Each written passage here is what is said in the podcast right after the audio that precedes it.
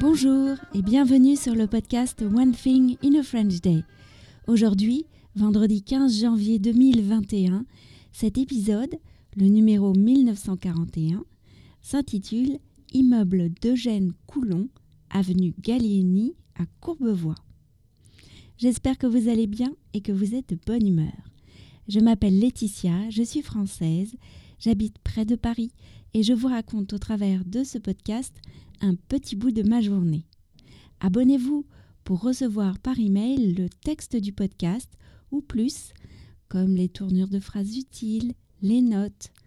Cette année, nous allons particulièrement étudier aussi le subjonctif et il y aura bien sûr des photos sur onethinginafrenchday.com. Immeuble d'Eugène Coulon, avenue Gallieni à Courbevoie. Hier, je vous ai raconté qu'Anne-Laure et moi nous étions promenés dans notre quartier pendant le second confinement, à la recherche d'immeubles ou de maisons remarquables datant d'avant la Seconde Guerre mondiale. Il y a beaucoup d'immeubles anciens en proche banlieue de Paris, tout comme à Paris d'ailleurs. Après de nombreuses heures de promenade, par tous les temps, parfois hors de notre cercle d'un kilomètre et hors de la limite de temps autorisée par notre attestation, nous avons chacune choisi un immeuble et une maison. Aujourd'hui, Anne-Laure va vous présenter un immeuble de l'architecte Eugène Coulon qui a beaucoup œuvré sur la commune de Courbevoie.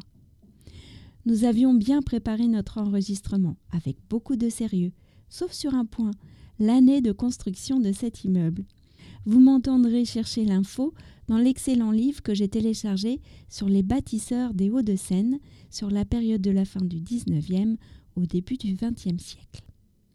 J'ai laissé cette partie de doute dans ce que vous allez entendre pour vous montrer que nous nous sommes nous aussi amusés lors de l'enregistrement. Aujourd'hui, Laetitia, je vous emmène au 14 avenue Gallieni à Courbevoie voir un immeuble qui a une magnifique porte d'entrée. Il est de style Art Nouveau, un style euh, qu'on appelle parfois le style nouille ou le style métro parce que euh, euh, il a été ce style était l'emblème en fait des bouches de métro parisiens. C'est vrai que la porte d'entrée est la première chose que l'on remarque. Pourrais-tu nous la décrire s'il te plaît Anne-Laure? Oui, c'est tout en arabesque. Alors la porte, elle est ornée de gros tournesols comme ça, un peu dans les jaunes. Et puis euh, il y a des feuilles euh, dans les verres d'eau comme ça, assez euh, doux. Et il y a une porte en fer, une porte aussi ouvragée en fait, toujours dans ce style Art Nouveau. Et c'est un, un immeuble de combien d'étages? Alors il a cinq étages, avec un rez-de-chaussée. Et puis on peut voir qu'il est à la fois en pierre meulière et à la fois en brique.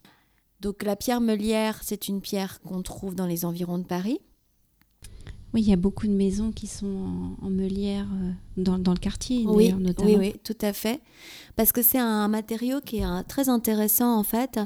Euh, c'est une roche qui est à la fois euh, imperméable, qui laisse euh, en même temps quand même passer euh, l'air, donc elle a des, mm, des, des, comment dire, des propriétés d'isolation euh, et pas seulement thermique, mais aussi des isolations phoniques. Elle est très résistante et, euh, et elle donne, elle a un aspect un peu comme ça, on dirait un, un fromage avec plein de trous. J'aime pas spécialement, j'avoue. Euh, je la trouve un peu triste. Et oui, parce que c'est marronasse en fait. Oui, c'est marronasse, voire même parfois jaunasse. On est dans les as. ouais, c'est ça, c'est dégueulasse. Et puis, ce que j'aime bien dans, dans ce, ce, type, par contre, ce que j'aime bien dans ce type de, d'immeuble, euh, c'est qu'il y a toujours euh, des céramiques. Et là, pareil, sur les céramiques, il y a des dessins euh, de fleurs. Ils étaient, ils étaient assez eux, connus, ils étaient assez oui, connus, ces oui, céramistes. Oui, tout à fait. Ouais. C'était euh, Jana et Guérino. Ils avaient une usine euh, à l'avenue de Choisy, à Paris. Ils étaient réputés d'ailleurs comme céramistes. En 1896, ils ont décidé de plutôt se diriger vers de la céramique, justement pour des habitations individuelles ou des immeubles de rapport ou des, des endroits qui recevaient du public. Et la céramique est entourée de, de, briques, Et il y a deux, ouais, deux, couleurs. Oui. ils ont joué aussi sur l'orientation des briques pour faire un effet. En dessin. Et euh, sous la céramique, sous le, le, linteau, on voit le linteau euh, métallique de la, mhm. de la fenêtre. Il y a autre chose. Là, les briques vertes, elles, elles sont particulières aussi. C'est des... des briques vernissées. Oui, émaillées, j'aurais dit. Ce bâtiment, il est quand même assez assez exceptionnel. Moi, je trouve pas qu'il est très beau, hein, mais il est assez exceptionnel parce que si on regarde, il y a des balcons aussi. Alors, il y a des balcons en fer forgé, ce qui est aussi euh, très art nouveau en fait. Hein. ils utilisaient euh, la ferronnerie, ils utilisaient le verre. Ils faisaient parfois des vitraux. Parce que c'est quand même l'idée, l'art nouveau, c'est quand même l'idée d'apporter la beauté euh, dans le quotidien. Et au-dessus de certaines fenêtres, alors parfois, il y a euh, d'autres fleurs qui sont des fleurs de marronnier et euh, des, des, feuilles de marronnier. Est-ce qu'on connaît la date de construction de cet immeuble?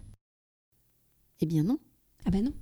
Ah oui, c'est ça qu'on a cherché tout à l'heure. On est mignonne. Hein. Alors, euh, aménagé par Louis Bonnier, hein, le porche était encadré de grands tournesols colorés en plâtre sculpté. sur cet immeuble construit vers, vers 1903. Et puis, on ne sait pas très bien pourquoi, euh, il y a une ferronnerie aussi en plein milieu de la façade. Ah Je ne sais pas à quoi elle sert. Elle m'intrigue énormément on dirait qu'ils ont fait le maximum euh, de choses possibles sur cet immeuble entre euh, les techniques utilisées, la couleur, euh, le, enfin, le jeu sur les couleurs de briques, sur l'orientation des briques. Il y a même des motifs qui sont dessinés en briques sur, sur toutes les travées où il y a de la brique et non pas de la pierre meulière. Mmh. Mais on a découvert quelque chose en fait à propos de cet immeuble. Eugène Coulon, où est-ce qu'il avait ses bureaux? Eh ben, Au 14 avenue Gallieni. Donc on en a conclu. Qu'est-ce qu'on en a conclu? Moi aussi dit que certainement il, montrait tout ce qu'il savait faire, tout ce qu'il pouvait faire. C'est un immeuble carte de visite. C'est ça. voilà donc pour cet immeuble remarquable de style Art Nouveau à Bécon-les-Bruyères. One Thing in a French Day, c'est fini pour aujourd'hui. Si vous avez envie de m'envoyer un message, voici mon adresse email frenchday@gmail.com. Je vous souhaite à tous de passer un très bon week-end et je vous dis à lundi prochain pour un nouvel épisode du podcast. À bientôt, au revoir.